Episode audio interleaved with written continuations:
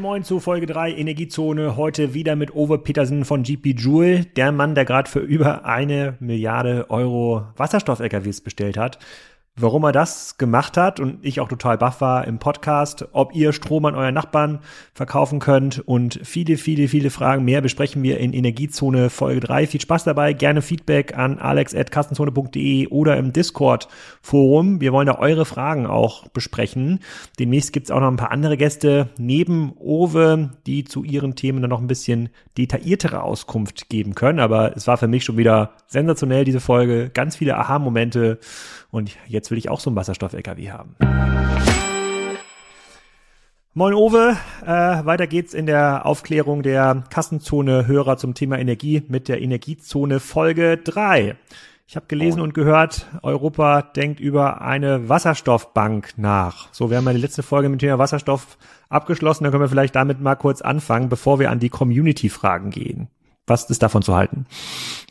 Ich glaube, grundsätzlich ist gut, wenn günstige Gelder zur Verfügung gestellt werden, die vielleicht auch ein bisschen ähm, mit bisschen weniger Absicherung auch ausgezahlt werden. Grundsätzlich mangelt es uns ja nicht an, an, am Geld, hier was zu investieren. Das heißt, Investoren stehen ja auch in unserer Branche bereit. Es mangelt eigentlich in meinen Augen eher an der, äh, ähm, ich sag mal, an der ähm, sicheren äh, Regulierung, äh, die aktuell im Moment noch sehr unzuverlässig ist und nicht ausgegoren ist an allen Ecken und Kanten. Äh, aber grundsätzlich kann man natürlich nichts dagegen sagen. Wir kennen die Bedingungen allerdings auch noch nicht. Gilt das jetzt nur für Großkonzerne oder ist das eben auch was für den Mittelstand oder auch für Kleinunternehmen? Ähm, was für eine Bedingungen sind da Auszahlungsvoraussetzungen? Das muss man sich mal anschauen und da gibt es auch noch keine näheren Details. Das war jetzt eine, aus dieser Woche eine neue Information von Ursula von der Leyen. Und da, da passt auch eine Community-Frage direkt dazu. Ähm, du hast jetzt, glaube ich, schon sehr stark aufgeklärt zum Thema Wasserstoff. Das war, bevor wir uns getroffen hatten, war das bei mir auch schon so, hatte schon ein schlechtes Image. Ja, Wasserstoff und ähm, Autos waren ja immer so stark, ganz stark, ganz stark verknüpft. Und hier fragt jemand, ob er als Unternehmen, ob sein Unternehmen sich an Wasserstoffprojekten beteiligen kann. Also jetzt nicht in Form von irgendwie Aktien, äh, Kauf mit Unternehmen, die in dieser Branche aktiv sind, wo man sagt so, na ja, da gibt's jetzt irgendwie günstiges Geld, das scheint auf jeden Fall ein Markt zu sein, der wahrscheinlich als Pufferlösung, um dann äh, ähm, die Dunkelflaute abzu, ähm, abzufedern, die die beste Lösung sein kann, macht ja Sinn, äh, sich da irgendwie zu beteiligen. Entweder selber, um dann im Unternehmen am Elektri Elektrolyseur, Elekt Elektrolyseur. Kommen wir nachher. Elektrolyseur hinzubauen oder um das ähm, tatsächlich unternehmerisch, also wie eine Art Venture Capital Investment zu sehen. Gibt es da Möglichkeiten? Also es gibt ähm, in verschiedenen Projekten die Möglichkeiten, über so Crowd-Investment-Plattformen äh, sich daran zu beteiligen. Wir bauen auch gerade sowas auf. Wir machen sowas schon im Windbereich, äh, ziehen das aber auch jetzt auch auf unsere Wasserstoffprojekte aus. Gibt es Möglichkeiten? Ähm, ansonsten muss man sich im Moment so ein bisschen umhören. Man kann sich, man kann also als, als Kapitalgeber auch in einigen, sich noch in einigen Gesellschaften direkt beteiligen, in den kleineren, die jetzt vielleicht auch gerade erst starten, äh, hier ein Geschäft aufzubauen. Also ich denke schon. Also da wird, gibt es, wie gesagt, auf Projektebene oder in, ich sag mal, bei Unternehmen direkt, wenn man nicht über die Börse gehen will. Es gibt ja sehr viele Startups auch äh, in dem Bereich, ist natürlich Venture Capital dann, aber ähm, da glaube ich, gibt es einige, die man auch empfehlen könnte, ähm, die da dann tatsächlich auch ja jetzt schon auf dem richtigen Weg sind, weil sich diese Business Cases auch einstellen werden, die sie planen. Und hast du da im Nachgang vielleicht ein, zwei Links, die ich in die Shownotes eintragen kann, wo da sich der Info, der willige Wasserstoffinvestor mal durchklicken kann? Also ich kann auf jeden Fall mal, wenn, also wir, wir haben jetzt aktuell kein Investment auf unserer Plattform, aber wir bereiten gerade eins vor ähm, äh, wo wir, wo wir, wo ich dann auch die Informationen hier mal rumschicken kann. Und äh, andere, äh, da gibt es ähm, aus, ich meine vom vom vom ähm, äh, vom Wasserstoffverband, da gibt es so eine Plattform, ich schau mal, ob ich da was finde, da gibt es einige Punkte, die oder einige Unternehmen, die da auch äh, nach Geld jetzt auch fragen. Aber ich habe es ja schon eingangs gesagt, Geld zu kriegen in dieser Szene ist gar nicht so wahnsinnig schwer äh, eher das, das richtige Business Model zu entwickeln. Das ist so im Moment noch unter der aktuellen Gesetzeslage schwieriger. Und das einsetzen zu können. Am Ende des, ja. äh, ich habe gerade irgendwo einen Spiegelartikel gelesen von irgendeinem Windkraftunternehmer, der lieber Anlage in Uruguay baut, weil er auf die Anlage da im Schwarzwald oder so, wo das war, seit 20 Jahren wartet. Erst war eine ja. Sichtachsen schuld, das nicht gebaut wurde, Denkmalschutz, dann ist jetzt irgendwie so ein Habicht äh, äh schuld. Ja. Äh, schon ist nicht ist nicht einfach. Aber bleiben wir kurz bei mir Wasserstoff. Ich habe äh, im NDR die auf ndr.de gesehen, äh, einen Artikel, Wasserstoff-LKW, Hamburger Unternehmen bekommt Großauftrag, da habe ich mir durchgelesen, da, da frage ich gleich mal Owe dazu, dann lese ich mir das durch und habe gesehen, du bist der Auftraggeber, 5000 Wasserstoff-LKWs, Owe steigt groß in die Logistik ein. Erzähl mal, was steckt denn dahinter? Ja, äh, wir steigen nicht in die Logistik ein, das kann ich vielleicht soweit vorwegnehmen. Wir ähm, haben ja das Problem, eigentlich so ein Henne-Ei-Problem. Die Lkw-Fahrer, Lkw-Hersteller werden ihre Lkws nicht los, weil es keine Tankstellen gibt und wir werden keine Tankstellen los, weil es keine Lkws gibt. Und so haben ah. wir uns jetzt zusammengetan. Äh, in der Form haben wir unsere Wertschöpfungskette ein bisschen weiter ausgedehnt und haben äh, einen Rahmenvertrag jetzt abgeschlossen über 5000 LKWs, der noch an gewissen Bedingungen auch hängt, damit auch so umgesetzt werden kann. Es, wir haben dann eine gewisse Preiserwartung und eine gewisse Mengenerwartung und eine gewisse Qualitätserwartung natürlich und haben das hier mit der Firma Clean Logistic, mit der wir schon länger zusammenarbeiten. Da haben wir ja auch schon 40 LKWs äh, Lkw-Produktionsplätze bestellt, so muss man dann sagen, äh, für nächstes Jahr, um dort ähm, äh, umgerüstete LKWs zu, von denen zu kaufen. Ähm, bei den 5000 LKWs ist es so, dass es aufgerüstete LKWs sind. Das heißt, es sind neue LKWs, die ohne Getriebe, ohne Motor ausgeliefert werden und die rüstet äh, Clean Logistic dann soweit auf, ähm, dass sie dann mit Brennstoffzellenantrieb und Wasserstofftanks ausgestattet sind. Und die kommen jetzt über die nächsten Jahre. Die ersten sollen 2024 davon kommen, die ersten 400. Und dann gibt's jedes Jahr danach ungefähr 1000 LKWs drauf zu. Und wir sind dort ähm, äh, in der äh, in, in, im Aufbau von dem Vertrieb an Logistikunternehmen, ähm, an, an Spediteure, die eben heute schon nach, äh, nach äh, emissionsfreien Verkehr schauen, aber eben keine Alternativen gerade für die längeren Strecken haben und dem bieten wir sowas dann im Bundle an. Das heißt, der kriegt von uns dann eine, eine, äh, den Wasserstoff geliefert und kann dann bei uns 30 LKWs pro Tankstelle leasen oder mieten, besser gesagt mieten und dann pro Kilometer äh, abgerechnet werden. Oder er kann sie auch tatsächlich äh, kaufen, diese LKWs. Ähm, also wir wollen hier ein bisschen neue Mobilitätskonzepte auch in der Logistik fördern, nämlich klassische Mobility as a Service Angebote, dass dann das ganze Thema rund um die Wartung von so einen LKWs mit abgedeckt wird von uns, Ersatzmobilität mit bereitgestellt wird und natürlich mit, äh, mit Treibstoff versorgt wird, in diesem Fall eben mit Wasserstoff über unsere Wasserstoffinfrastruktur.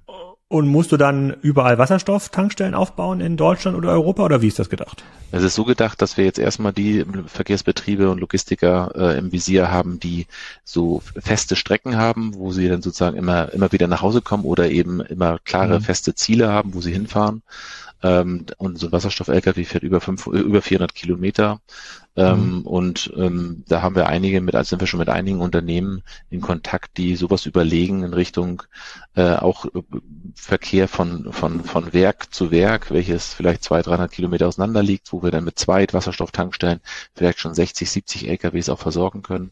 Das ist die ideale Ausnutzung dieser Infrastruktur und wir sorgen dafür, dass dann da grüner Wasserstoff immer angeliefert wird und an die, an die Trucks vertankt wird. Das ist ja quasi schon Tesla-esk. Also ist ja quasi die komplette Infrastruktur, die man da äh, äh, mitdenken muss. Siehst du, Owe, der neue Elon äh, sozusagen äh, von der Nordseeküste, da finden wir das richtige Framing. Und wenn ich mir jetzt vorstelle, so einen, so ein, da kommt quasi so ein roher Mercedes Actros LKW, LKW ja. also ohne Motor, äh, äh, kein Getriebe, da, da schrauben die dann, da muss ja dann Elektromotor rein, ja, weil ein Brennstoffzellenauto ist ja immer so ein, ist ja auch ein normales Elektroauto, ja. der ist ja nicht so groß, der verbraucht nicht so viel Platz. Da muss noch diese Brennstoffzelle rein, die den flüssigen Wasserstoff zurückverwandelt in elektrische äh, gasförmig. Der, genau. Gas, ist gasförmig? Gasförmig, ja. Sind, ja. Man muss sich das so vorstellen. Also der kommt, wie gesagt, tatsächlich sogar ohne Achse an bei dem äh, mhm. Aufrüster. Mhm. Äh, die haben eine eigene Achse entwickelt mit Radnabenmotoren. Das heißt, die Motoren sind sogar mhm. in der Narbe, also sehr platzsparend verbaut. Mhm. Ähm, und dann hat er eine kleine Batterie, also kleine in Anführungsstrichen, 100 Kilowattstunden Batterie ungefähr und eine Brennstoffzelle vorne drin, die deutlich kleiner ist als ein Motor. Das nimmt man alles unter der Kabine raus. Man hat ja kein Getriebe mehr, kein Motor mehr, äh, dann nicht mehr diesen, äh, diesen langen Antriebsstrang oder die Antriebswelle nach hinten hat man mhm. ja auch nicht mehr. Ähm, und damit entgibt sich viel Platz. Und äh, dieser Platz wird dann eben, der wo der Motor war, kommt die Brennstoffzelle rein und hinter der Kabine werden die Tanks aufgestellt. Und mit diesen, in diesen Tanks wird der Wasserstoff aktuell eben gasförmig äh, bis 350 Bar äh, dazwischen gelagert und wird dann äh, an die Brennstoffzelle abgegeben. Und über, besser gesagt, und dann über die Batterie an die, an die Elektromotoren. Und die Batterie braucht man quasi als Zwischenpuffer, also ist wie, wie ein normales Elektroauto und die Brennstoffzelle ja. lädt quasi die Batterie permanent nach. So funktioniert genau. quasi, also wie ein Wasserstoffauto funktioniert das dann genau. am Ende des Tages, am Ende des Tages auch. Okay, und, und ist das dann so ein LKW, wenn ich jetzt Logistiker bin, mache ich ja jetzt grünen Transport jetzt nicht komplett aus Selbstzweck, ja, vielleicht will ich auch ein bisschen die Welt retten, fair enough, aber ich kann mir ja quasi nicht den doppelten Preis für so ein LKW leisten. Gibt es auch so einen, äh, so einen ökonomischen Hebel für einen äh, Logistiker, der sagt, hey, damit spare ich zum Beispiel die keine Ahnung, LKW, grüne LKWs sind mautbefreit. Absolut, ja, wäre ja mega Hebel zum, wäre ja mega Hebel zum Beispiel von der Regierung. Ist, so? Dann, ist, ist so? so? Ist so, ist ah. so. Eben grüne ja, da muss doch jeder einen grünen LKW kaufen. Absolut, ja, absolut. Aber vielleicht mal aktuell die Preisspanne ähm, bei einem normalen LKW, der gut ausgerüstet ist, der liegt ungefähr beim Verbrennungs-LKW ungefähr bei 100, 100 120.000 Euro pro Zugmaschine. Hm. Äh, und so ein Brennstoffzellen äh, Truck, äh, der die gleiche Leistung hat und ähm, der liegt dann ungefähr heute so bei gut 500.000 Euro. Ähm, ah. Heute noch. Also, aber wir sind, man muss ja sagen, wir sind ja in einer absoluten Vorserie. Ähm, jetzt kommen wir ja erst in die, äh, ich sag mal, aus der Vorserie raus, nachher in die Serienproduktion und dann haben wir Zielpreise, die doch deutlich sich den, den Zielpreis äh, nähern, aber wir werden nicht so schnell in Richtung 100, 120.000 kommen, aber wir sind irgendwo in, in der Mitte davon äh, als Zielpreis über die nächsten fünf Jahre. Und ähm, ein Riesenvorteil ist natürlich, dass die Betriebskosten deutlich geringer sind. Äh, man hat eine höhere äh, Laufzeit äh, bei solchen LKWs, weil man hat keine weniger Verschleißteile dort in so einen Trucks. Und ähm, zusätzlich sehen wir eben, dass wir die Betriebskosten über den Spritpreis eben auch über die nächsten Jahre deutlich nach unten bekommen. Und da spielt natürlich auf der einen Seite die, die CO2-Preiserhöhung über die nächsten Jahre eine Riesenrolle. Wenn die hochgeht, dann ist das eben auch das richtige Signal.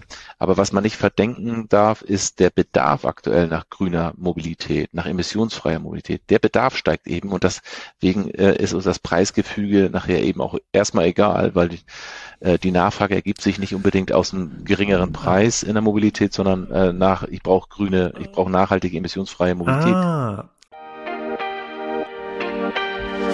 Neuer Partner bei Kassenzone. Und wer könnte es anders sein als das mit 6 Milliarden bewertete Fintech Molly? Das wurde gegründet vor 20 Jahren von Adrian Mohl in Amsterdam und gehört mittlerweile zu den etabliertesten Payment-Anbietern in Europa und vor allem aber auch in Deutschland. Ihr kennt viele der Marken, die mit Molly arbeiten, zum Beispiel Koro oder Dreikorn oder Sushi Bikes und Reishunger. Molly ist so ein zentrales Dashboard im Bereich Payment. Das unterstützt ganz viele lokale Zahlungsmethoden, ist damit für Händler insbesondere im internationalen Umfeld sehr bequem, erhöht wohl die Conversion Rates und sorgt für Umsatzsteigerungen im Vergleich zu den Lösungen, die man sonst so lokal einsetzt und wo man halt sehr, sehr viel händisch verbinden muss. Ähm, es gibt ein Zusatzangebot, was für den einen oder anderen spannend sein kann. Das sind unbürokratische Finanzierungslösungen für Händler, also schnelle Kreditvergabe für bis zu 250.000 Euro, je nach Umsatz. Und mehr Informationen zu Molly findet ihr unter molly.com slash Kassenzone. Molly schreibt man M-O-L-L-I-E. -E. Also, hin da und abschließen.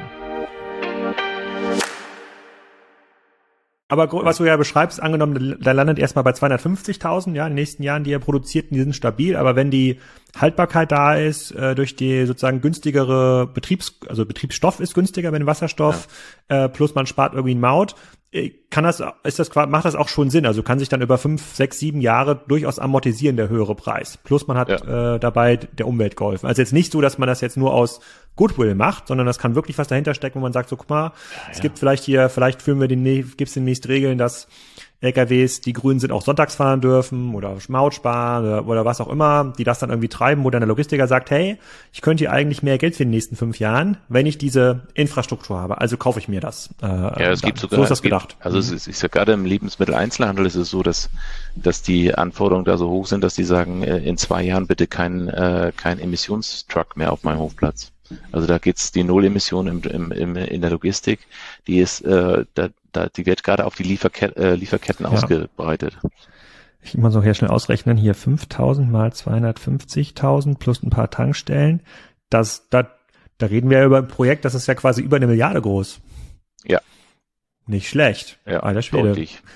Da wird ein großes Rad, da wird ein großes Rad äh, gedreht. Gut, das sind ja nur die Hälfte der Kosten von unserem Schiff, was wir für Wasserstofftransport aus Kanada brauchen, haben wir letztes Jahr mal schon, schon besprochen. Okay, sehr cool. Also großen, großen Respekt. Und du sagst, 2024 werden die ersten ausgeliefert. Mal ja. schauen, ob die Energiezone-Serie so lange durchhält oder ob wir bis dahin den Markt schon, den Markt schon äh, äh, aufgeschlaut haben. Zweite Frage aus der Community. Wir haben jetzt viel über diese ähm, Elektrolyseure äh, ähm, gesprochen.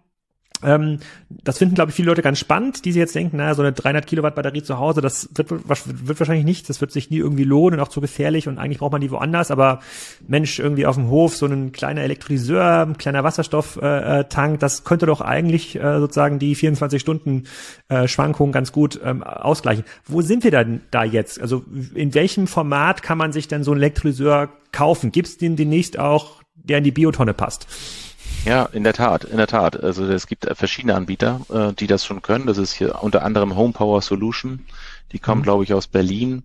Ähm, ich habe jetzt gerade, wir hatten gerade Wasserstoffkongress äh, hier in Husum.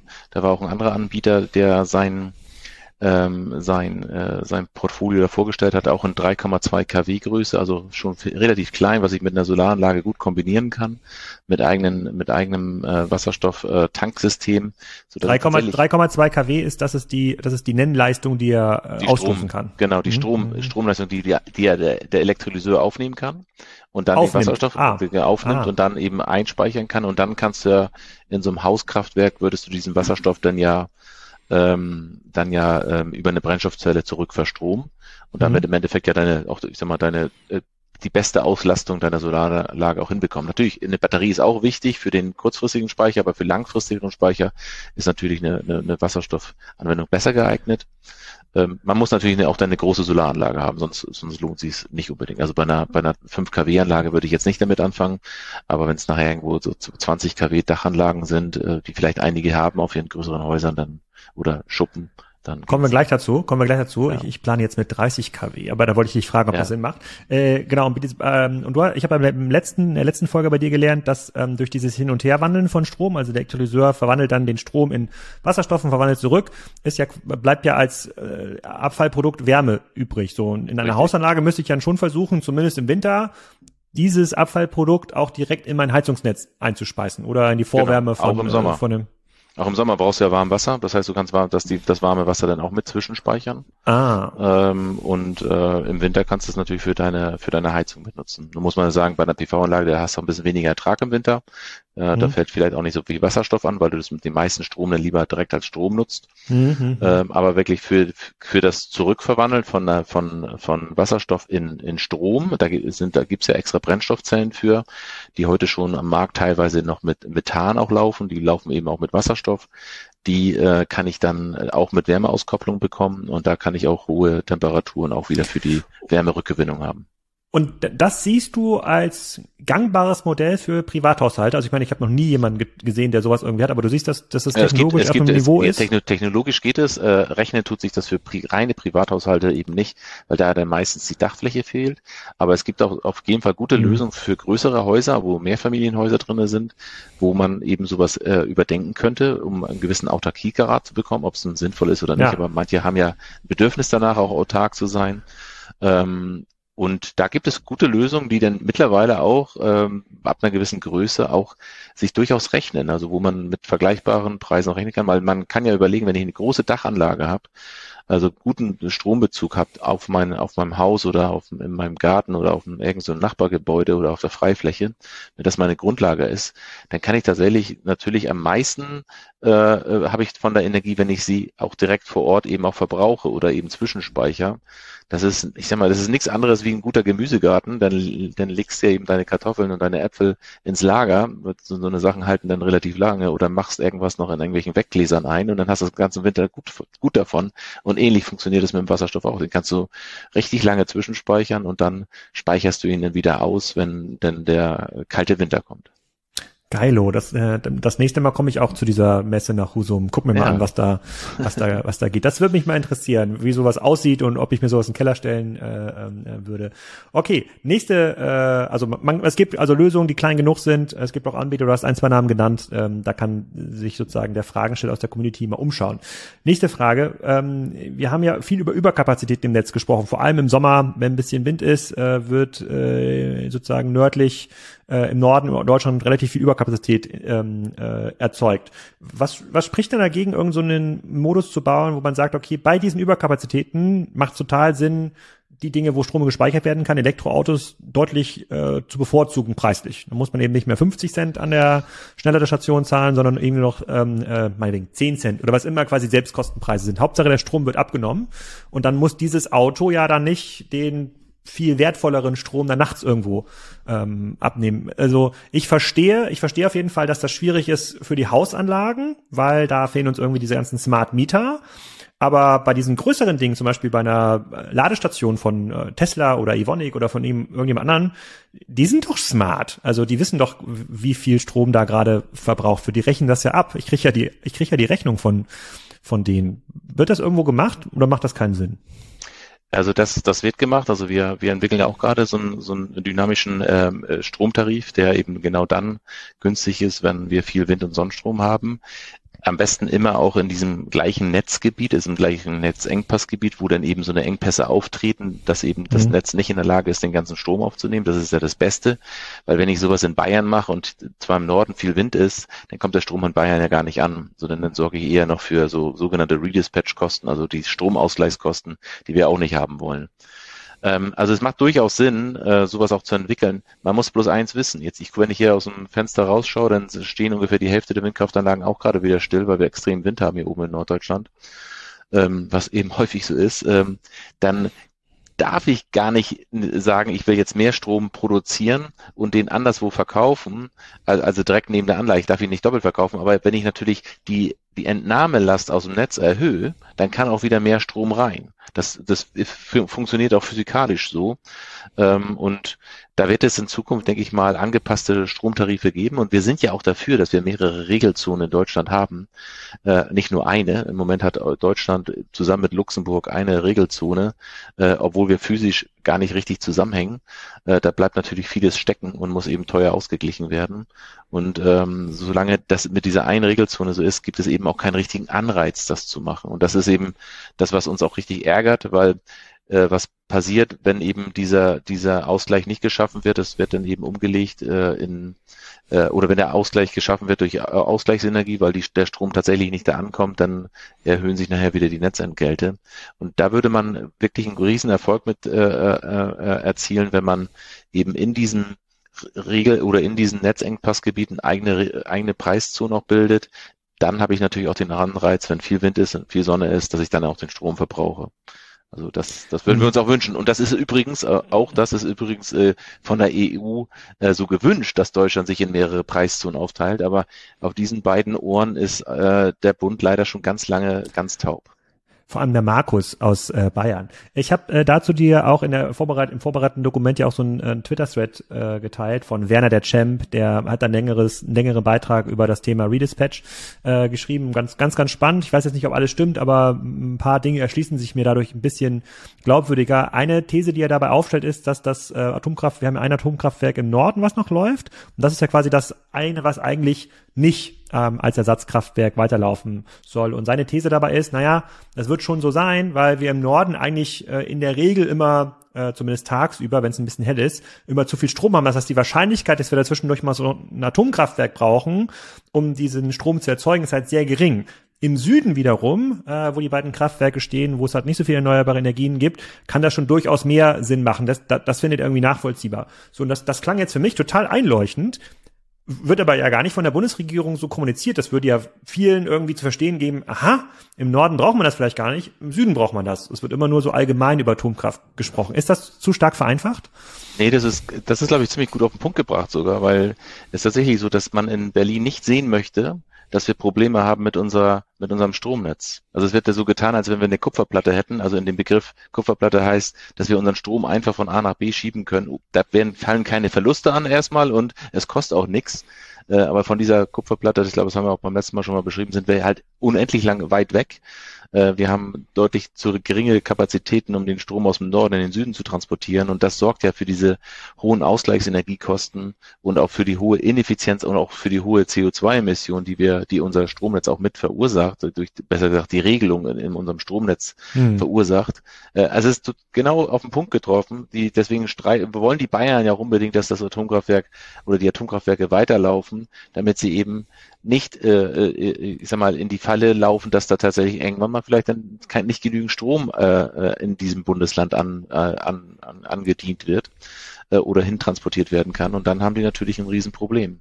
Also Bayern ist jetzt, mit am gefährdesten, ja, was das angeht. Ich möchte natürlich jetzt nicht auf die Bayern schimpfen. Wir in Schleswig-Holstein sind natürlich auch lange Leistungsempfänger gewesen im Länderfinanzausgleich. Ähm, aber das hilft uns jetzt bei den erneuerbaren Energien nicht so wirklich weiter. So, diese vier Regelzonen, du hast ja gerade schon geschrieben, wir haben eine Regelzone mit Luxemburg, führt dazu, alle haben den gleichen Strompreis. Das führt zu diesen irrsinnigen Dingen wie zum Beispiel in, äh, wir werfen dann die, wir werfen dann die Gaskraft, Gaskraftwerke an in Süddeutschland, um Frankreich zu unterstützen. Dafür muss man jetzt mal Folge eins und zwei nochmal nachhören und dann habe ich, das hat auch, das war auch diese Redispatch-Kosten, wurden in diesem Twitter-Thread ja auch genannt, da habe ich mir so gedacht, hm, das ist doch, das setzt doch eigentlich genau die richtigen Anreize. Also ich kann verstehen, dass einzelne Bundesländer das nicht wollen, also vor allem die, die unterhalb der gelben Linie sind, verstehe ich auch. Ähm, aber es ist ja nun mal ein bundesweites Problem. Warum hat dann der Bund kein Interesse daran, das transparent zu machen, auch den Leuten, das hilft den Leuten auch in der Entscheidungsfindung. A, wo will ich in Zukunft wohnen? Ja, da wo Wasser und Strom ist in, in der Regel ja. und äh, und B, sozusagen, wenn wir das irgendwie fairer aufteilen, dann wird es ja für alle auch billiger langfristig, weil die besseren Anreize gesetzt werden. Was ist denn deine Begründung oder warum glaubst du denn, dass das A so schlecht kommuniziert wird oder bewusst nicht kommuniziert? wird? Das das verstehe ich nämlich nicht, weil das es erschließt sich doch, wenn man das nach nachliest. Ja, das ist eine Irreführung hier. Ne? Das ist eine Irreführung ähm, und das, das ist läuft, das, das, da glaubt die Politik, ähm, denke ich, ähm, dass sie damit erreichen kann, dass wir alle immer nur, ich sag mal, das, das, das glauben, äh, was die sagen. Äh, also das ist ein bisschen Augenwischerei. Es ist ja auch unglaublich komplex. Also das Thema ist unglaublich komplex, aber klar ist doch, das kann man sich relativ einfach auch erschließen ähm, das ist so ein bisschen das marktwirtschaftliche System, die Marktentfernung spielt immer eine große Rolle. Und je weiter ich von der Erzeugung weg bin zu meinem Verbraucher, desto teurer wird es. Und das ist in Deutschland eben genau andersrum. Aktuell profitieren ja die Bayern so stark davon oder die Süddeutschen so stark davon, dass wir eben dieses System haben, weil die haben da unten die geringsten Netzentgelte zahlen sie ja auf den Strompreis. Irgendwo, wenn, wenn ich, habe ich ja schon mal erzählt, wenn ich den Strom nach Bayern verkaufe, dann zahlt der Kunde in Bayern fünf Cent Netzentgelte und der Kunde in Schleswig-Holstein, der würde siebeneinhalb Cent Netzentgelte zahlen ungefähr. Ähm, obwohl er einen viel kürzeren Weg oder das Stromnetz nutzt, ja. Also dafür müssen keine Kapazitäten ausgebaut werden. Für den, für die Lieferung nach Bayern müssen weitere Kapazitäten ausgebaut werden. Und das liegt eben daran, dass wir hier oben in Norddeutschland, äh, generell in den norddeutschen Bundesländern viel erneuerbare Energien ausgebaut haben, die hier lokal die Netzentgelte oder die Netzkosten nach oben getrieben haben und die werden eben lokal umgelegt. Und das ist eben dieses nicht verursachergerechte Preissystem, das geht in, immer auf Kosten, das muss man sagen, es geht halt dann immer auf Kosten der Allgemeinheit, weil der Oberwitz ist ja, dass die meisten Industrien, die ja die größten Verbraucher sind, von den Netzentgelten befreit sind. Weil da gibt es nämlich so eine schöne Regelung, dass sie, wenn sie über 10 Gigawattstunden abnehmen, also über 10.000 Megawattstunden abnehmen, äh, das über 7.000 Stunden im Jahr, dann sind sie zu 95 Prozent von den Netzentgelten befreit. Das System gilt immer noch. Also diese, die, die die ganze Zeit Strom rausziehen aus dem Netz, die ja auch überhaupt nicht produktiv sind für unser erneuerbare Energiestromnetz, weil da wären ja uns die Kunden viel lieber, die schwankend Energie abnehmen würden, also die dann viel Strom abnehmen, wenn viel Wind ist, was wir gerade eben besprochen haben, oder wenn viel Sonne scheint. Ähm, die sollten eigentlich äh, dann von den Netzentgelten befreit werden. Und die, die durchgängig Strom abnehmen, die sollten eigentlich viel mehr Netzentgelte bezahlen, weil sie einfach für mehr Netzausbau sorgen und eigentlich die teuerste Last auch abnehmen.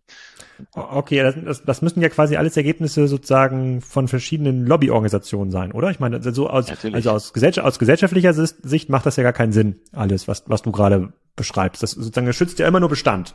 Ja, es schützt, es schützt quasi das die die Stuttgarter Aluminium Aluminiumhütte, die die wahrscheinlich so viel Strom äh, braucht. Ich weiß nicht, ich hoffe, es hört jetzt keiner zu, der in Stuttgart eine Aluminiumhütte will. Äh, das soll er auch weiterhin machen, ja, aber äh, er sollte irgendeinen Anreiz haben, dafür zu sorgen, dass äh, der Strom aus echten erneuerbaren Energien in seine Umgebung kommt. Und den hat er gerade nicht. Genau, die, und unter anderem die Aluminiumhütten, die ja vor vielen Jahren immer davor geschobenes Argument war, dass das nicht geht, die sagen ja selber auch, wir sind flexibel in der Stromabnahme. Es muss dieses, das Design ja nun mal geändert werden. Ich weiß auch, dass es einige Industrieprozesse gibt, die nicht flexibel genutzt werden können. Und für die muss man natürlich gewissen wirtschaftlichen Anreize auch schaffen, um in Deutschland zu bleiben. Mhm. Aber äh, aktuell führt die Förderung dazu, dass einige Betriebe extra länger Strom verbrauchen, vielleicht heute nicht mehr, weil die Stromkosten deutlich höher sind als die Netzentgelte, das war bis vor kurzem noch andersrum, aber die haben in der Vergangenheit eher, eher noch ein bisschen mehr Strom verbraucht, damit sie auf ihre 7000 Stunden, voller Stunden kommen mit den 10, mit den 10 Gigawattstunden, äh, um dann sich die Netzentgelte zu sparen. Also es war, es ist einfach auch eine völlige Fehl, ein völliger Fehlanreiz. Und ähm, ich glaube, die Industrie ist auch bereit dazu, das zu machen, wenn, weil sie wird sehen, dass wenn sie nämlich flexibel Strom abnimmt, auch den günstigsten Strom bekommt. Und das ist ja das, was jetzt auch gerade in der politischen Diskussion aktuell total wichtig ist, dass wir die Industrie mit in dieser Transformation mitnehmen. Und da ist die Industrie, so ein Industriebetrieb genauso wertvoll wie so eine Elektrolyse. Die kann man nämlich dann flexibel dazuschalten, wenn viel Wind und viel Sonne ist und mhm. damit im Endeffekt auch wieder unser Stromnetz äh, deutlich äh, in der Kapazität ausbauen. Das heißt, man kann mit der gleichen gleichen Leitungskapazität deutlich mehr erneuerbare Energienanlagen dann auch zu den äh, installieren und den Strom zu den Verbrauchern bringen. Und das muss natürlich lokal erfolgen. Äh, deswegen ist Schleswig-Holstein oder Norddeutschland schon ein interessanter Standort für die Zukunft, für die Industrie. Und das weiß jetzt auch mittlerweile die Industrie. Ich meine, wir haben hier oben eine Ansiedlung in Schleswig-Holstein mit Northvolt, ein Batteriehersteller aus Schweden, der hat sich ganz bewusst diesen Standort bei Heide hier angeschaut und hat eben sich ganz bewusst gegen Süddeutschland entschieden, weil er sagt, mittelfristig ist das hier der beste Standort, um günstig an Energie zu kommen und äh, zusätzlich eben auch noch an Wasser und, und an Mitarbeitern. Aber ich sag mal, auf jeden Fall günstig an Energiestand ganz oben davor und wir haben ja. natürlich auch die Fläche hier, um zu wachsen. Also das ist schon, es, es ist schon ein riesen Standortvorteil auch für die Zukunft und das hat die Geschichte uns ja gezeigt. Und das versucht man bloß jetzt ein bisschen mit, mit Händen und Füßen sich dagegen zu wehren, gerade die etablierten Industrien, die da natürlich nicht so gerne ihre Standorte aufgeben, was man ja auch verstehen kann, äh, dass es nicht so einfach ist, aber alle, die zusätzlich bei uns in, in Zukunft nach Deutschland kommen, die werden nicht, äh, nicht, sich nicht in den Südländern niederlassen, solange die nicht damit anfangen, auch mal Wind- und Solaranlagen auszubauen. Und ich meine, das Zeichen sollten mhm. Sie jetzt mittlerweile mal verstehen, dass eine erneuerbare Energienpolitik äh, dafür sorgt, dass ich auch Wirtschaftspolitik äh, betreibe. Aber davon sind mhm. ja leider noch einige Bundesländer weit weg. Mal schauen, ob Northvolt sozusagen ihre Anlage irgendwann mal in den Griff bekommt. Ich glaube, die haben noch gar nicht wirklich irgendwelche Zellen weltweit äh, produziert. Damit haben wir mit äh, dem Stefan von Universal gesprochen, aus Flintbeck, der einzigen Gigafactory in Europa, die, die Lithium-Batterien herstellt. Den nicht übrigens auch wieder her bei Energiezone, da reden wir noch mal ein bisschen über den Energiemarkt. Äh, und äh, sozusagen apropos Industrie, wir hatten im letzten, in der letzten Folge auch äh, dieses, diesen Spiegelartikel nochmal zitiert. Da war das die Westenergie aus Essen, die ja irgendwie davon geträumt hat, noch so ein lokales Wasserstoffnetz auszubauen. Da müssen wir unbedingt auch nochmal drüber reden in der nächsten Folgen, weil angeblich zerstört ja Wasserstoff die Gasnetze und sowas und äh, ja, da, ja. da, scheint mir auch sehr viel, das, sehr viel Hokuspokus rum zu, rumzuschwören. Absolut. So, letzte Frage aber noch für, äh, für, ähm, für, für diese, für diese Folge. Und zwar, weil du schon gerade bei dem Thema Regulierung bist, wir haben jetzt ja neue Bundesregeln für Solaranlagen bekommen. Ich kann jetzt ja wirklich schnell meine 30 äh, kW Peak-Anlage aufs Dach bauen ähm, und werde da eigentlich bevorteilt. Also ich habe dann quasi, ich muss da keine Steuern drauf zahlen oder auf die Erträge keine Steuern äh, zahlen. Das wird alles ein bisschen einfacher in der äh, in der Regulierung. So ein paar Sachen, so Altanlagen werden dann nur bis 7 kW Peak befreit scheint es dann wieder die ein oder andere Lobbyorganisation gegeben zu haben, die das, die das beeinflusst hat. Ähm, aber du hast das bestimmt auch schon gelesen und so ja. aus Expertensicht, was hältst du von diesen neuen Bundesregeln? So von einer Skala ja, von 0 bis 10, 0 richtig schlecht oder 10 super, super, super geil?